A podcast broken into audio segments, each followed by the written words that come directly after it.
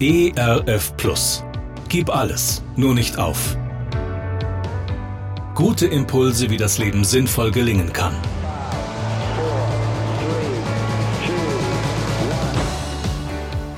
Hallo und herzlich willkommen zu Gib alles, nur nicht auf. Mein Name ist Andy Weiß und ich sammle Gedanken, Geschichten und Interviews, die ich gerne mit Ihnen teilen will. Schön, dass Sie da sind. Bevor ich Vater wurde, stand im März immer eine große Tour im Jahreskalender. Zehn Tage, 15 Konzerte, ein Kraftakt. In einem Jahr war der Terminkalender rund um die große Tour noch etwas anspruchsvoller als die Jahre zuvor. Da ich damals noch in einer Kirchengemeinde arbeitete, kam es manchmal zu spannenden Terminkonstellationen. Direkt vor der Zehn-Tagestour fand eine Konfirmandenfreizeit statt. Am Montag danach sollte es dann auf Tour gehen. Vom Konzertwochenende davor hatte ich mir eine gewaltige Grippe mit nach Hause gebracht. Eigentlich hätte ich mich einfach ins Bett legen und auskurieren sollen. Aber die Freizeit absagen und dann auf Tour gehen, na das ging nicht. Und die Planungen so einer großen Tour waren für alle Beteiligten so aufwendig, dass auch hier eine Absage für mich nicht in Frage kam. Also ging ich schwer krank, übrigens seit Corona unvorstellbar, erst auf die Freizeit und dann auf Tour.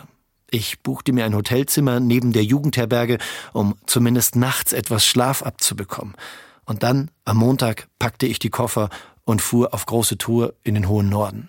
Im Gepäck alles, was die Apotheke an legalen Optionen zu bieten hatte. Und ich bin ehrlich, es war ein Kampf.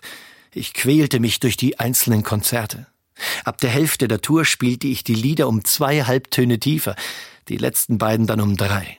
Am Ende des allerletzten Konzerts kam ein Mann zu mir an den CD-Tisch und erklärte mir, dass mein ganzes Gerede von trotzdem Leben und Leben ist gestaltbar und so weiter ja schön und gut wäre. Mit seiner Lebensrealität hätte das allerdings alles gar nichts zu tun. Man würde ihn in seiner Arbeit nur ausnutzen. Und letzten Freitag wäre schon der dritte Freitag in Folge gewesen, an dem er eine halbe Stunde später aus der Arbeit gekommen wäre.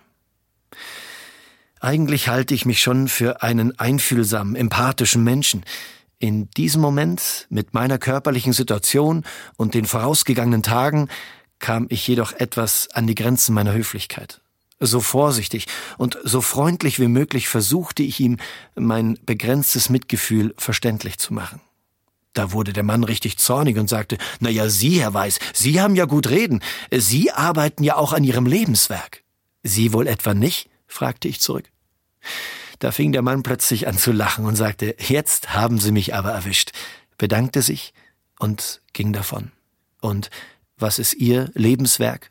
Für wen oder was stehen Sie jeden Morgen auf?